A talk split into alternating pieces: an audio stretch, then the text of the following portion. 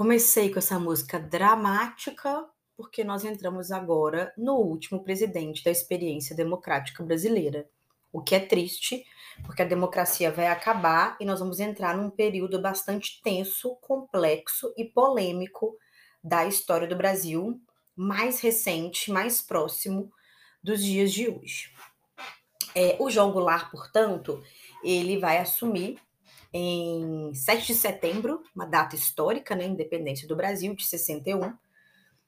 Ele assume no regime parlamentarista, então ele assume esvaziado de poder.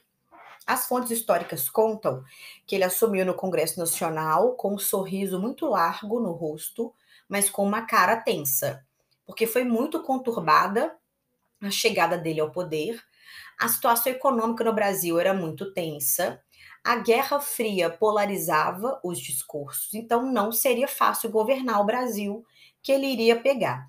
O João Goulart estava conectado diretamente com o legado do Vargas, o legado do trabalhismo em especial, porque é bom lembrar que ele foi ministro do Trabalho do governo do Vargas é, entre 51 e 54. Ele foi acusado de ser responsável pelas greves do regime Vargas para legitimar uma ditadura ele propôs duplicar o salário mínimo dos trabalhadores. Ele foi, é, na, na, na eleição do JK, o vice-presidente mais votado até aquele momento. Então, ele é um, e ele é um excelente negociador. Então, ele é um fenômeno da política brasileira, mas assumia num Brasil bastante complexo. Qual era o contexto interno que o Jango assume? A inflação em 1962 estava em 51,2% ao ano. E em 64, quando ele saiu do poder, estava em 79,9%. Então a inflação era gigantesca. Existia no Estado brasileiro um descontrole dos gastos públicos, em especial construção de Brasília. Então, os gastos públicos no Brasil desorganizados e o Estado gastando mais do que arrecadava. O ciclo de metas de crescimento econômico, geração de emprego, modernidade se esgotou. E ainda nós tínhamos como legado desse processo uma dívida externa gigantesca. Qual é o contexto externo do governo do Jango é, é, entre 61 e 64? Um forte incômodo dos Estados Unidos com a nossa política de neutralidade, o Jânio Quadros começou com essa política, né, tanto alinhada com o socialismo quanto com o capitalismo. É, e o, o Jango, né, vai tentar dar continuidade. Então lembra que eu tive aproximações com China, eu tenho aproximações com a União Soviética, eu tive a condecoração do Che Guevara, e no caso a polêmica mais recente vai ser o Brasil contrário aos Estados Unidos que tentava e vai conseguir estabelecer sanções econômicas, bloqueios econômicos a Cuba por meio da Organização dos Estados Americanos. Então, os Estados Unidos fortemente incomodado, acreditando que o Brasil poderia estar mais alinhado ao socialismo do que ao capitalismo, e isso acende as luzes vermelhas lá em Washington. Quando ele chega ao poder, ele vai começar a construir a maior marca do governo dele, que são as reformas de base que eu falo mais para frente. Ele vai estabelecer um gabinete chamado Gabinete da Conciliação Nacional. Então, ele vai dar cargos para o PTB, para o PSD e para a UDN. Para quê? Para mostrar que ele estava ali dialogando com todos os representantes da sociedade. O João Goulart vai ser presidente da República no sistema parlamentarista por 16 meses. Por quê? Porque nós vamos ter uma, uma, um plebiscito, e nesse plebiscito os brasileiros vão votar pelo retorno ao presidencialismo. Ele retorna com, os, com seus poderes de presidente da República, as tensões serão elevadas a um cargo, a um nível máximo, e aí nós temos o episódio de 31 de março de 64. É, no governo do João Goulart vai ser criado o Comando Geral dos Trabalhadores, chamado de CGT, que é uma, uma centralização, uma representatividade dos sindicatos no Brasil. Então, é um comando sindicalista gigantesco que vai promover greves muito importantes na história do Brasil. Devido à alta inflacionária, aumento dos custos de vida, salário mínimo defasado, a CGT vai ser responsável por muitas greves no Brasil.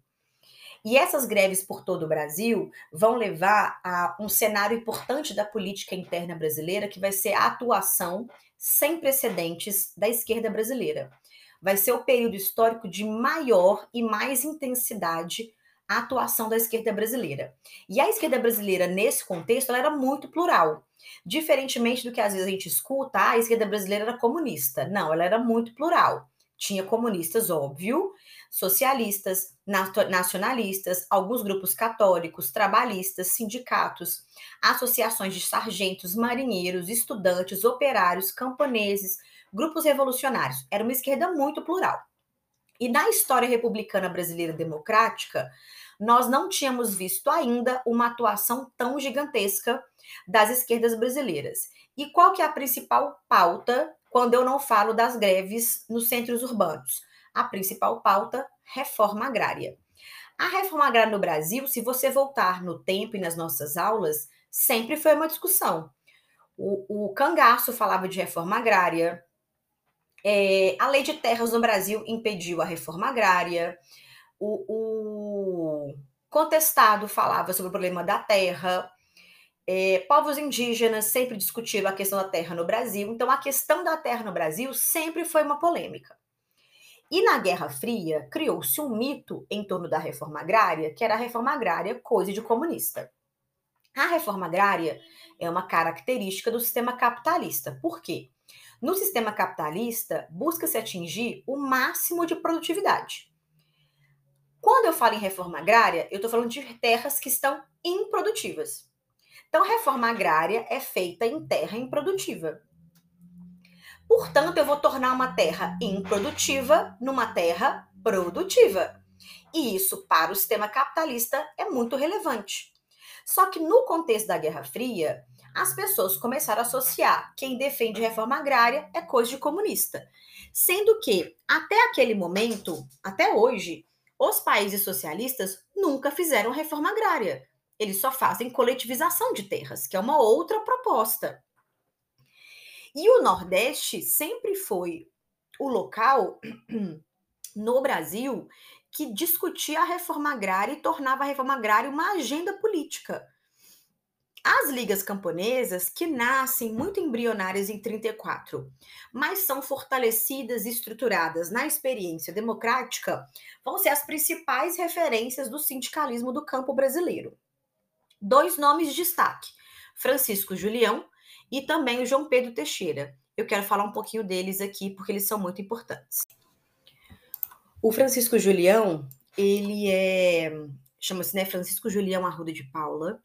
Ele nasceu no Agreste Pernambucano, né, no Agreste de Pernambuco, e ele ficou conhecido, ele foi um, um advogado muito ligado ao movimento camponês, muito ligado às ligas camponesas, e durante muito tempo, erroneamente, a gente, a gente acreditava que ele tinha fundado as ligas camponesas.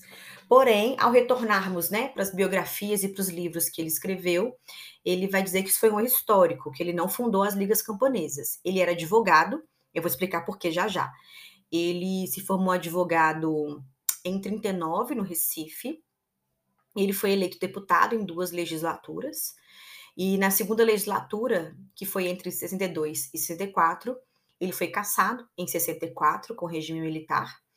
Em 65, ele foi incentivado a se, a se exilar, tendo em vista que ele era uma liderança política ligada aos camponeses muito forte no Brasil. Ele se autoexilou no México. Em 79, eu tenho uma, a Lei Geral da Anistia. Ele continua no México, ele volta para o Brasil é, nos anos 80, mas ele vai voltar para o México e lá ele morreu de infarto, inclusive. E aí, é, é, nos escritos dele, ele fala que não fundei a liga. Ela foi fundada por um grupo de camponeses que a levou a mim para que eu desse ajuda. A primeira liga foi da Galileia, fundada em 1 de janeiro de 55, e que chamava Sociedade Agrícola e Pecuária dos Plantadores de Pernambuco. Foi um grupo de camponeses com uma certa experiência política já tinham trabalhado em partidos, já tinham uma certa cabeça sobre a questão da política, mas faltava um advogado e eu era conhecido na região. Foi uma comissão na minha casa, me apresentou os estatutos e disse que queriam formar uma associação. Aceitei imediatamente. E a partir disso, todo mundo começou a bater na minha porta. Então, o, o Julião, ele era advogado e ele vai ser advogado das ligas camponesas. Ele vai ser uma pessoa muito importante para defender quando os camponeses eram presos, quando os sindicatos eram fechados. Ele perambulava pelos canaviais, pela zona da mata de Pernambuco, buscando conquistar a confiança do, do dos camponeses. Ele foi transformado, obviamente, né, numa liderança das ligas camponesas e ele, inclusive, era chamado de santo. Ele era chamado de o santo do sem terra. É, lembrando que o sem terra aqui não tem a ver com os movimentos de sem terra no Brasil contemporâneo, tá? São processos diferentes. E, e... só que ao, a, aos olhos do governo brasileiro ele foi rotulado de quê? Agitador, incendiário, comunista, fora da lei.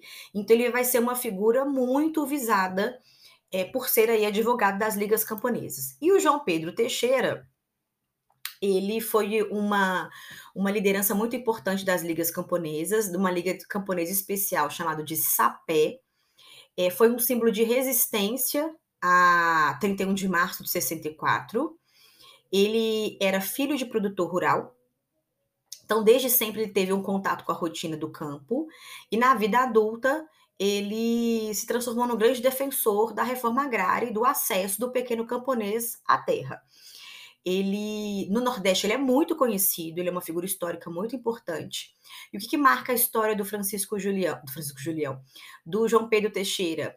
Ele estava em casa, ele era, ele era né, chefe da, da Liga Camponesa de Sapé, que, que fica na Paraíba, não sei se eu localizei aqui geograficamente, chamava-se Associação dos Lavradores e dos Trabalhadores Agrícolas de Sapé. Chegou a ter 7 mil sócios essa associação, ele foi um grande líder local e ele enfrentava os grandes latifundiários da região e reivindicava a reforma agrária. Ele foi assassinado no dia 2 de abril de 62 na entrada de um cafezal na, na Paraíba, enquanto ele voltava para casa do trabalho. Ele levava caderno para os filhos dele irem para a escola, então ele foi morto com cadernos na mão. O crime dele foi encomendado por latifundiários da região. O líder desse processo era um latifundiário chamado Agnaldo Veloso Borges. Ele foi morto com tiro nas costas, tinha 44 anos de idade e ele tinha ido a, a, a João Pessoa para comprar o caderno para os filhos. E a morte dele antecede né, ao regime militar, então ele não vivenciou as questões do regime militar, mas ele é muito importante como símbolo é, dos camponeses no Brasil que reivindicam a reforma agrária. É, o Jango, para tentar dar uma resposta aos camponeses brasileiros que estão se organizando, criou o SUPRA, é, Superintendência de Política Agrária, que tinha a obrigação de escutar essas demandas de reforma agrária e elaborar um projeto de reforma agrária. PTB, PSD e UDN aceitavam discutir a reforma agrária. Não era um problema discutir a reforma agrária, desde que fosse dentro dos termos da Constituição. Quais eram os termos da Constituição? Uma reforma agrária com indenização. Então, se eu fosse fazer uma reforma agrária, eu tinha que procurar você, que era um latifundiário e que tinha terras improdutivas, e eu ia pagar para receber as terras improdutivas que você tinha. O Francisco Julião e o João Teixeira é, defendiam uma reforma agrária sem indenização. Por quê? Se o Estado brasileiro for pagar por todas as terras, a reforma agrária demorar mil anos. Então, eu tenho dois projetos das ligas camponesas e do Francisco Julião, que era uma reforma agrária sem indenização. Esse projeto apoiado pela esquerda brasileira, sem indenização, enquanto o PD, PD, PDT, me desculpa, PTB, PSD e o DN defendiam também a reforma agrária, mas no termo dos termos da Constituição, que exigia indenização. Para a esquerda brasileira na época, a indenização era uma trava era um dificultador para a reforma agrária. Bom, diante desse cenário conturbado, eu tive eleições em 1962. E essa eleição trouxe uma renovação do Congresso Nacional. Lembra que eu tive eleições anteriores para governadores do estado e eu falei do Magalhães Pinto do Carlos Lacerda. Agora eu tive uma renovação do Congresso Nacional. É... E aí, nessas novas eleições, eu também tive eleições para deputados. E eu tive o Miguel Arraes como uma grande liderança de esquerda eleita em Pernambuco, o Brizola, uma outra grande liderança trabalhista no Rio Grande, como deputado federal, governador não, que ele já era, como, como deputado federal. É, e aí eu tenho é, é, esse cenário político aqui. O que, que eu acho importante? E nessa eleição, no caso, eu também tenho lideranças políticas importantes, como Carlos Lacerda, Magalhães Pinto, etc. Magalhães Pinto vai ser o responsável por liberar as tropas aqui de Juiz de Fora. Nessas eleições, apareceu um, um negócio, uma instituição muito suspeita. Ela chama IBAD, I-B-A-D, que significa Instituto Brasileiro de Ação Democrática.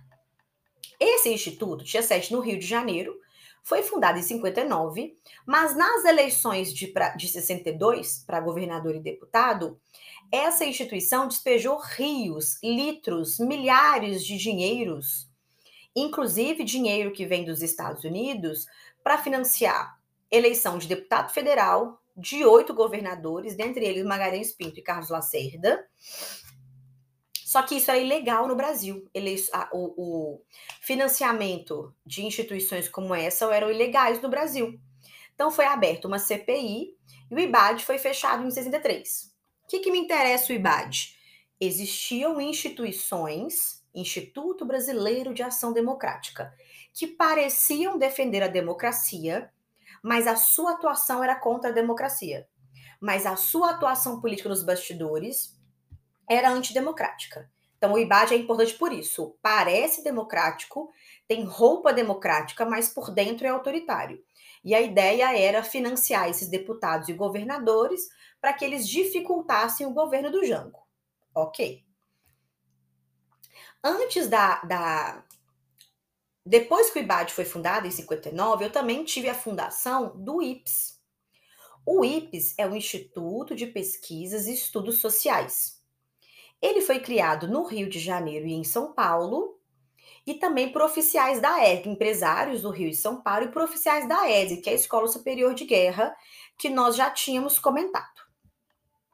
O IPES, é, é, o Instituto de Pesquisas e Estudos Sociais, possuía escritório também em Minas Gerais. Esse vai ser um dos mais importantes, o de Minas. Vou pegar o livro aqui para te contar o endereço dele, só um minutinho. Eu estou usando como base um livro publicado pela professora Heloise Starling, chamado Senhores das Gerais: Os Novos e Confidentes e o Golpe de 1964. Nesse livro, ela vai destrinchar a atuação do IPS em Minas Gerais. É, o IPS Belo Horizonte foi fundado no dia 9 de maio de 62. Lembrando que o IPS, né, em Rio e São Paulo, eles foram fundados em outras datas, em Minas Gerais, 62 e o endereço era Afonso Pena, 867, 11 andar do edifício Acaiaca. Então, o IPES vai ser um espaço de atuação em que as articulações para o dia, né, para os episódios de 31 de março serão articulados. Então, o IPES foi um centro de conspiração e vai ser muito importante para os episódios que vão acontecer a partir de agora. Então, quando eu falei das eleições de 62, do IPS e do IBAD, eu estou sinalizando algumas coisas importantes. As eleições de 62 fortaleceram as esquerdas, porque eu tive Miguel Arraes eleito, por exemplo, Brizola eleito.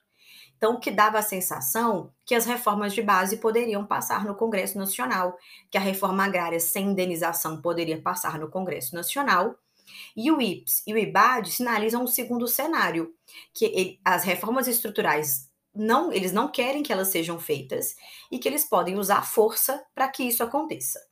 Então, a partir de agora, entre 1962 e 63, o golpe, o golpismo estava na linha do horizonte como uma possibilidade. E devido ao resultado das eleições, né, que aconteceu, que sinalizaram uma esquerda mais fortalecida e o medo das reformas de base delas acontecerem, e eu ainda vou ter o plebiscito em 63. Então, 62, eleições, 63, é, plebiscito, fechamento do IBAD e o, o IPS em 62, fundado em Belo Horizonte. Então, todo, todo ano de 62 e 63 é um ano delicado. Desculpa. No plebiscito, que vai acontecer no dia 6 de janeiro de 63, a opção era voltar para o presidencialismo ou manter o parlamentarismo. Voltar com o presidencialismo permaneceu, ganhou. O Jango volta a ter os seus presidentes seus poderes de presidente, e a corrida eleitoral já começa a ser sinalizada. JK, por exemplo, disse, né? JK 65. Então já estava se discutindo ali em 63 as possibilidades de candidatos. O Jango poderia se, se candidatar, porque ele assumiu como vice sete meses depois do, do outro renunciar, mas foi no regime parlamentarista. JK já tinha o slogan JK 65. Então, enfim, esse debate político está acontecendo. Mas, infelizmente, o Jango vai ter aí uma série de impedimentos para a permanência da democracia. 63, a gente vai considerar o ano de maior tensão, vai ser o ápice da tensão. Quando ele tentou implementar o plano trienal, que era para organizar as despesas do Estado, mas não conseguiu, e ele lança o plano das reformas de base. As reformas de base englobavam reforma agrária, reforma urbana, reforma bancária, reforma eleitoral, reforma dos lucros do capital estrangeiro e reforma universitária. Então, tocava em temas muito sensíveis. Reforma agrária é sensível, reforma urbana é sensível, a reforma de lucros de capital estrangeiro era sensível, tudo era muito sensível. E, portanto, quando ele lança as esquerdas brasileiras começam a se mobilizar em greve, manifestação, protesto, para forçar a reforma agrária a ser uma prioridade. Porém, o projeto que o Jango mandou para o Congresso Nacional de uma reforma agrária sem indenização não foi aprovado.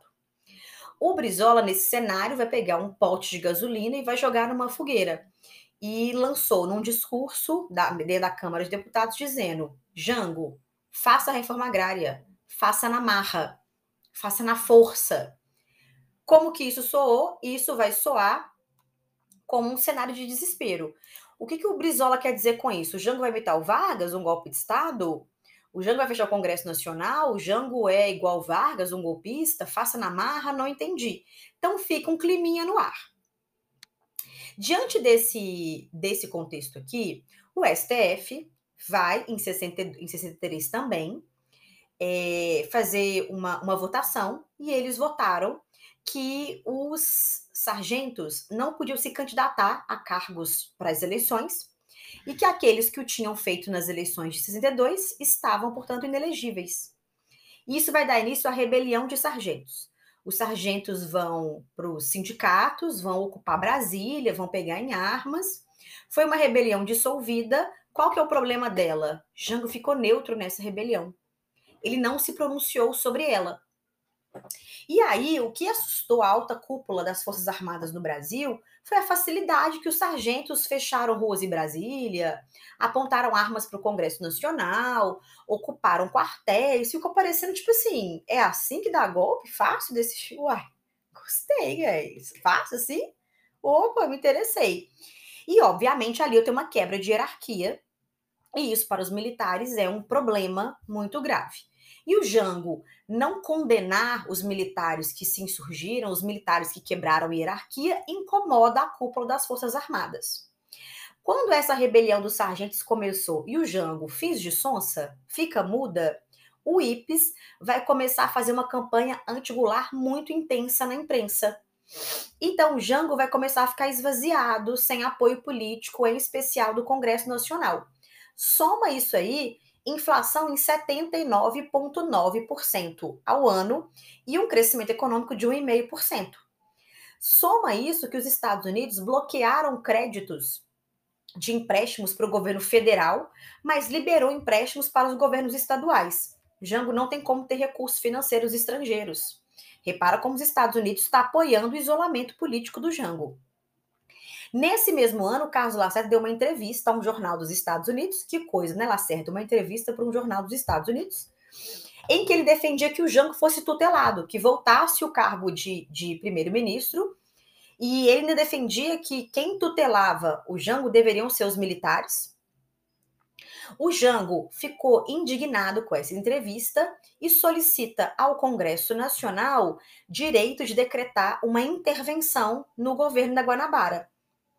O Congresso Nacional não autoriza, então foi uma derrota para o Jango, demonstrando que ele tem um desgaste, um desgaste político com a direita, Estados Unidos, Carlos Lacerda e IPS, e também tem um desgaste político com a esquerda, reforma agrária fracassada. Jango está se isolando politicamente. Então ele vai sofrer pressão de tudo quanto é lado. Então vamos entrar aqui agora, portanto, 63, o ápice da tensão, vira o ano 64, eu tenho, portanto, agora uma cronologia. Para as ciências humanas, o que aconteceu em 31 de março de 64 é um golpe. E isso é um consenso acadêmico. Para a ciência política, para a história, é... para a sociologia, para a filosofia, ciências humanas é golpe para os militares, para as Forças Armadas Brasileiras, revolução. Então fica aí, 31 de março, golpe para uns, para a academia, para os pesquisadores, para os cientistas e para as Forças Armadas, revolução. Lembrando que nós já estudamos o conceito de revolução, veja se o conceito se enquadra aí. Então, cedendo às pressões que aconteceram no ano né, de 63, que defendia como Brizola, faça na marra, reforma agrária sem indenização, o Jango faz uma escolha. E ele faz uma escolha que vai ser pelo enfrentamento do Congresso Nacional, pelo enfrentamento a, a, aberto né, contra o Congresso Nacional. E numa sexta-feira 13, no dia 13 de março de 64, aconteceu um comício no Brasil, que é o comício da Central do Brasil, no Rio de Janeiro. O palanque desse comício foi montado no mesmo lugar que o Vargas fez um discurso no Estado Novo, olhem as simbologias. 200 mil pessoas estavam presentes, durou quatro horas e o Jango foi o último a discursar. E na no discurso dele, ele vai dizer: a hora das reformas chegou, basta de conciliação. Volta aí. O Brizola falou no Congresso: faça Jango, faça na marra. No ano anterior, 63. Em 64, num comício para 200 mil pessoas, o Jango fala: a hora das reformas chegou. Basta de conciliação. Recado foi dado. Vamos para o enfrentamento. O pau vai torar agora. No dia 15 de março, esse comício foi 13 de março. No dia 15 de março, era praxe na, na experiência democrática que o presidente mandasse uma mensagem para o Congresso para dizer como é que vai ser o ano, os seus projetos. Agenda do presidente para o ano. Ele disse nesse recado que ele tinha como agenda uma, uma convocação de um plebiscito para aprovação da reforma agrária, ou seja, ele ia consultar o povo brasileiro. E se nesse plebiscito o povo brasileiro dissesse que era uma reforma agrária sem indenização, ela seria automaticamente aprovada. Outra pauta, delegação dos poderes, né? Delegação de mais poderes, que eram do legislativo para o executivo, e solicitava algumas modificações na Constituição de 46. Exemplo, o voto para, para analfabetos. Então, a, uma das modificações era aumentar o leque de eleitores. Jango está aqui em 64 achando que vai ter eleição em 65. Quando ele fala de alterar a Constituição para ter voto para os analfabetos, ele está pensando que se ele passasse esse projeto, essas pessoas votariam nele em 65. Ele está pensando que se a reforma agrária for aprovada num plebiscito, vão votar nele em 65. Então, toda essa, essa discussão que o Jango está fazendo aqui, ó, é uma campanha eleitoral, campanha eleitoral para 65. O IPES e os parlamentares ficaram chocados com a carta ao Congresso Nacional feita pelo presidente da República. Por causa desse choque do IPES e do parlamento brasileiro, o IPES vai organizar um protesto esse protesto foi organizado para o dia 19 de março e nós conhecemos ele como Marcha da Família com Deus e pela Liberdade. Foi organizada pela União Cívica Feminina, então tem uma forte participação de mulheres nessa marcha e também pelo IPS. Em torno de 500 mil pessoas participaram, o que é um número muito expressivo, obviamente, e, ela, e essa marcha vai se espalhar por todo o Brasil. É, a gente considera que a, que a Marcha da Família com Deus pela Liberdade foi uma resposta da oposição ao Jango, ao comício que ele fez na Central do Brasil. E nesse comício nós temos uma série de cartazes e uma série de músicas, de gritos lá de protesto, solicitando a intervenção das Forças Armadas para que elas salvassem o Brasil. É, essa galera da marcha da família era uma galera de classe média urbana, majoritariamente, e, e, e, são pessoas muito inseguras com o futuro, né? Nós estamos ali no meio da Guerra Fria e elas estavam muito inseguras com as suas posições sociais. Por quê? Porque historicamente a classe média brasileira tem algumas marcas de distinções sociais, tipo carro, casa própria. É claro, é, abre parênteses, né? Tudo isso conquistada pelo trabalho dessas pessoas, fecha parênteses. Mas carro, casa, algumas viagens, uma alimentação que é de melhor qualidade. E no governo do Jango, e na verdade em toda a experiência democrática, a classe trabalhadora brasileira começou a ganhar cada vez mais espaço. E as reivindicações da classe trabalhadora brasileira começou, de alguma forma, a ser levada mais a sério. Então, existia entre as classes médias urbanas uma insegurança no futuro de que qual seria a posição dessas pessoas desse Brasil. Porque se os trabalhadores conseguissem cada vez mais espaço, esses signos de distinções sociais, eles podem desaparecer. Então, um trabalhador poderia comprar um carro. Então, um trabalhador poderia viajar. Então, a classe média vai ler esse cenário como o comunismo está chegando. Se eu vou ter uma casa e um trabalhador vai ter uma casa, todos seremos iguais, comunismo. Se eu vou ter um carro e o trabalhador vai ter um carro, todos são iguais, comunismo. Então, essas, essas medidas sociais que melhoravam a vida da classe trabalhadora brasileira foi interpretada pelas classes médias urbanas que possuíam algumas distinções sociais, como o comunismo está chegando. Então elas vão para a rua pedir aí Forças Armadas salvem o Brasil. Esse era o grito que eles entoavam.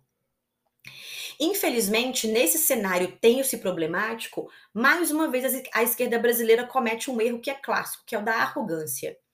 As esquerdas brasileiras olharam a marcha da família com Deus pela liberdade com desdém. E eles disseram, inclusive na época, está publicado nos jornais, as fontes históricas não me deixam mentir aqui, de que isso aí não é o povo na rua, não. O povo na rua, porque a esquerda brasileira tem o monopólio de definir o que é povo na rua, né? Então, para a esquerda brasileira, na época, que fez uma leitura muito errada, mais uma vez, né? São várias leituras erradas, mas essa mais uma vez, era de que quem era o povo? Quem estava no comício do Jango, que eram os trabalhadores. E eles olhavam para a marcha da família com Deus pela liberdade como se não é povo, não. Isso aí é gente rica. Isso aí é gente. É sei lá quem. Isso aí, não, não é povo. Mais uma vez, a esquerda acha que tem o monopólio da rua, e não tem. E o Jango, coitado, embarcou nessa interpretação. O Jango se apoiou nessa leitura que as esquerdas fizeram do poder que elas achavam que elas tinham, mas elas não tinham. Elas não foram capazes de salvar o Jango. Elas não foram capazes de impedir 31 de março de 64. E o Jango embarcou. Isso aí não é o povo. O povo é o que estava comigo no comício. No comício, tinham 200 mil pessoas. Na Marcha da Família com Deus pela Liberdade, tinham 500 mil pessoas. E é claro que era o povo. E é claro que era uma demanda do povo. Podemos discutir se era demanda legítima. Se era uma demanda democrática. Ou se não era. Mas que era, o povo era. E mais uma vez, as esquerdas brasileiras, no alto da sua arrogância, porque só elas sabem, né? ler e interpretar a realidade. É, vão dizer, bobajada, Jango, bora continuar com os trabalhadores, que os trabalhadores seguram no poder. Não seguraram. A verdade, a verdade não, não gosto do termo verdade. A realidade é sempre maior e sempre se impõe. Então, Marcha da Família, 19 de março. 25 de março de 64, vai ter o início de uma crise dentro da Marinha Brasileira. O ministro é, da Marinha, né, o chefe da Marinha Brasileira, mandou prender 40 marinheiros e alguns cabos também. E por quê? Porque esses marinheiros e esses cabos tinham feito, alguns dias antes do dia 25 de março, na sede da Associação de Marinheiros e Fuzileiros Navais, fuzileiros, navais, é, essa associação tinha um viés sindical, tá, gente? Eles tinham organizado lá uma, uma cerimônia para comemorar o aniversário dessa associação. E o convidado de honra desse, desse dia foi o marinheiro João Cândido. Lembra dele, o líder da revolta da Chibata? Lembra que a Marinha Brasileira não reconhece o João Cândido como herói nacional? E aí, meu filho, crise. O ministro da Marinha, né, o chefe da Marinha, manda prender esses cabos e isso vai explodir num motim. É, os marinheiros ocuparam a sede do sindicato, foram mais de 3.100 marinheiros que se rebelaram, que se entrincheiraram dentro do sindicato, exigindo aí a revogação das punições. O Jango estava no Rio de Janeiro no dia 25. Mentira, estava no sul, lá em São Borja, no sul do Brasil. Ele volta para o Rio de Janeiro e chega no dia 27 de março. Aí ele se pronuncia e acertou a saída, como ele era um excelente negociador, os militares saíram da sede do sindicato e o Jango me solta essa: vocês estão anistiados. Para eles saírem da sede do sindicato, o Jango anistiou. A cúpula das Forças Armadas fala: Mona, você é maluco? Não, eu vou até colocar esse meme aqui só um minutinho. As Forças Armadas disseram isso pro Jango. Mona, você é maluca? Com todo respeito. Não, se você vê o vídeo é com todo respeito mesmo. Mona, você tem algum problema? Depois os militares falarem: Mona, você tem algum problema? Não, com todo respeito. Você tem algum problema? Como você está anistiando as pessoas desse jeito? Você está anistiando é, militares insubordinados, você está tirando a autoridade do ministro da Marinha, depois que acabou de acontecer a marcha da família com Deus pela Liberdade, pedindo uma intervenção militar, depois você mandar uma carta para o Congresso Nacional dizendo que você quer um plebiscito, que você quer mais poderes para o executivo e que você quer alterar a Constituição de 64. Sendo que antes você tinha dito num comício que a hora das reformas chegou, passa de conciliação. Você é maluca? Com todo respeito, mas é com todo respeito mesmo. Ou seja, a partir dessa anistia que o Jango deu em 27 de março, IPS, governadores civis como Magalhães Pinto e Carlos Lacerda e os militares vão para a articulação do golpe.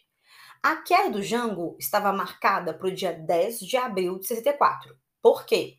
Porque acreditava-se que o Jango ia partir para a luta armada na resistência. Lembra do Brizola, que pegou em armas para a posse do Jango? Acreditava que aquele cenário ia se repetir.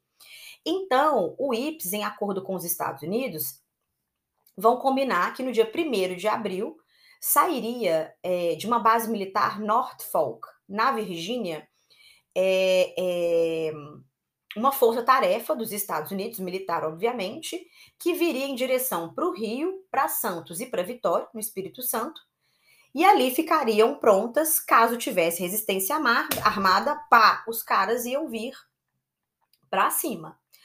Porém, depois que o Jango, em 27 de março, anistia essas pessoas é, desautorizando o ministro da Aeronáutica, o processo foi antecipado para. ia ser né, no dia 1 de abril, mas dia 1 de abril, dia da mentira, foi antecipado, então, para o dia 31 de março. E qual que vai ser a gota d'água para essa antecipação? No dia 30 de março, o Jango estava no Palácio das Langeiras, que era do governador do estado, né, do Rio, e ele foi discursar na Associação dos Sargentos.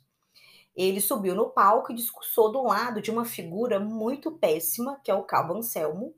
O Cabo Anselmo, ele era é, é, o, o, chefe da Associação de Marinheiros e Fuzileiros Navais.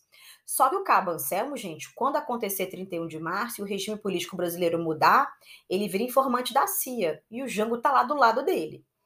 Nós sabemos hoje que os assessores do Jango pediram para ele não ir na, nessa festa da diretoria da Associação de Sargentos, para ele não discursar, para ele não ficar do lado do Cabo Anselmo, que não era uma pessoa de confiança. Mas o Jango insistiu e foi.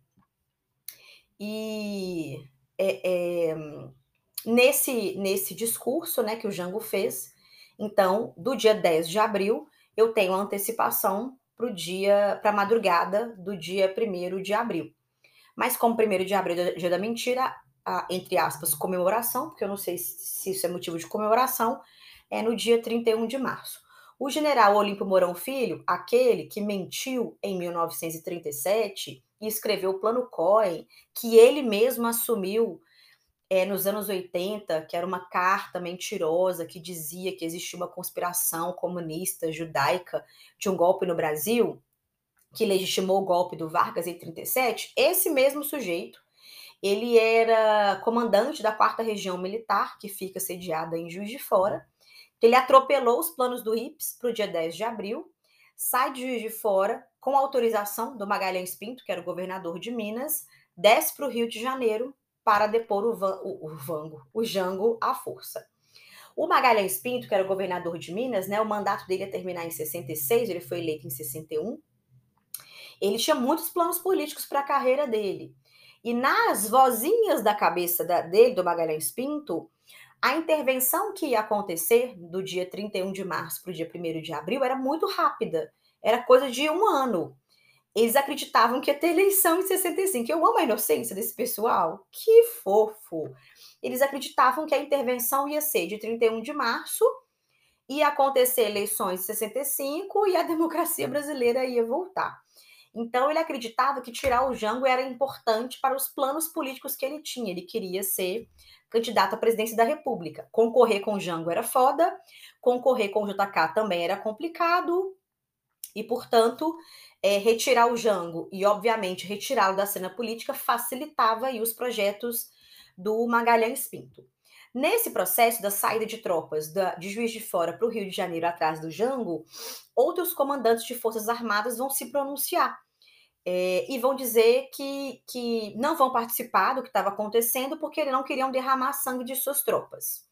Dentre eles, o Médici, que vai ser presidente do Brasil, ele era comandante das, das Agulhas Negras no Rio naquela época, e o Amari Cruel, que era comandante do Segundo Exército em São Paulo, é, e propôs para o Jango, assim, para esse processo, para essa intervenção militar não durar muito tempo, ele propôs, Jango, fecha a UNE, que é a União Nacional dos Estudantes, que faz muita ruaça, fecha o CGT, que era o Comando Geral dos Trabalhadores, é, isso vai acalmar os militares, vai fazer eles voltarem para os quartéis, e o Jango não aceitou. JK sugeriu para o Jango também, para ele se comprometer se não fosse retirado do poder, a criar um governo conservador, pediu para ele criticar publicamente o comunismo, o Jango também não aceitou. Então, todas as propostas é, que foram feitas para o Jango, que poderiam, ninguém sabe se seria possível, né, mas que poderiam frear o cenário político estabelecido em 31 de março, o Jango não aceitou. Primeiro governador preso foi o Miguel Arraes, em Pernambuco, que era um governador de esquerda, e na madrugada do dia 2 de abril, depois que os militares já estavam é, no Rio de Janeiro e o Jango já tinha ido para o Porto Alegre, né? Muito meio sem saber o que fazer. O presidente do Senado, Auro de Moura Andrade, ele estava percebendo que o governo do Jango estava dissolvendo, estava desintegrando. E ele marca uma, uma, uma reunião né, do, dos senadores o, o, e ele declarou que estava vaga o cargo de presidente da República. Só que o Auro Moura de, Moura de Andrade estava errado, ele errou, né? Ele também participa da consolidação dessa intervenção militar. Golpe para, para as ciências humanas, para os cientistas, revolução para as forças armadas. Por que ele participa? O Tancredo Neves, inclusive, pegou o microfone naquele momento e disse assim: como que o cargo de presidente está vago se o Jango está em território nacional, ele está em Porto Alegre, ele está exercendo essa função. Durante a fala do Tancredo Neves, o Auro de Moura Andrade cortou o microfone, apagou as luzes e encerrou a sessão. Então, o Mauro de Andrade, não, ainda tem meu sobrenome, hein? Que horror. O Moura de Andrade, não, é, ele vai ser a legitimidade. O presidente da Câmara vai dizer: o que foi feito na madrugada do dia 1 de abril está correto. A intervenção militar que está sendo feita aqui está correta. O fato estava consumado, já era irreversível. O Jango foi para Porto Alegre, né? De Porto Alegre foi para Montevidéu.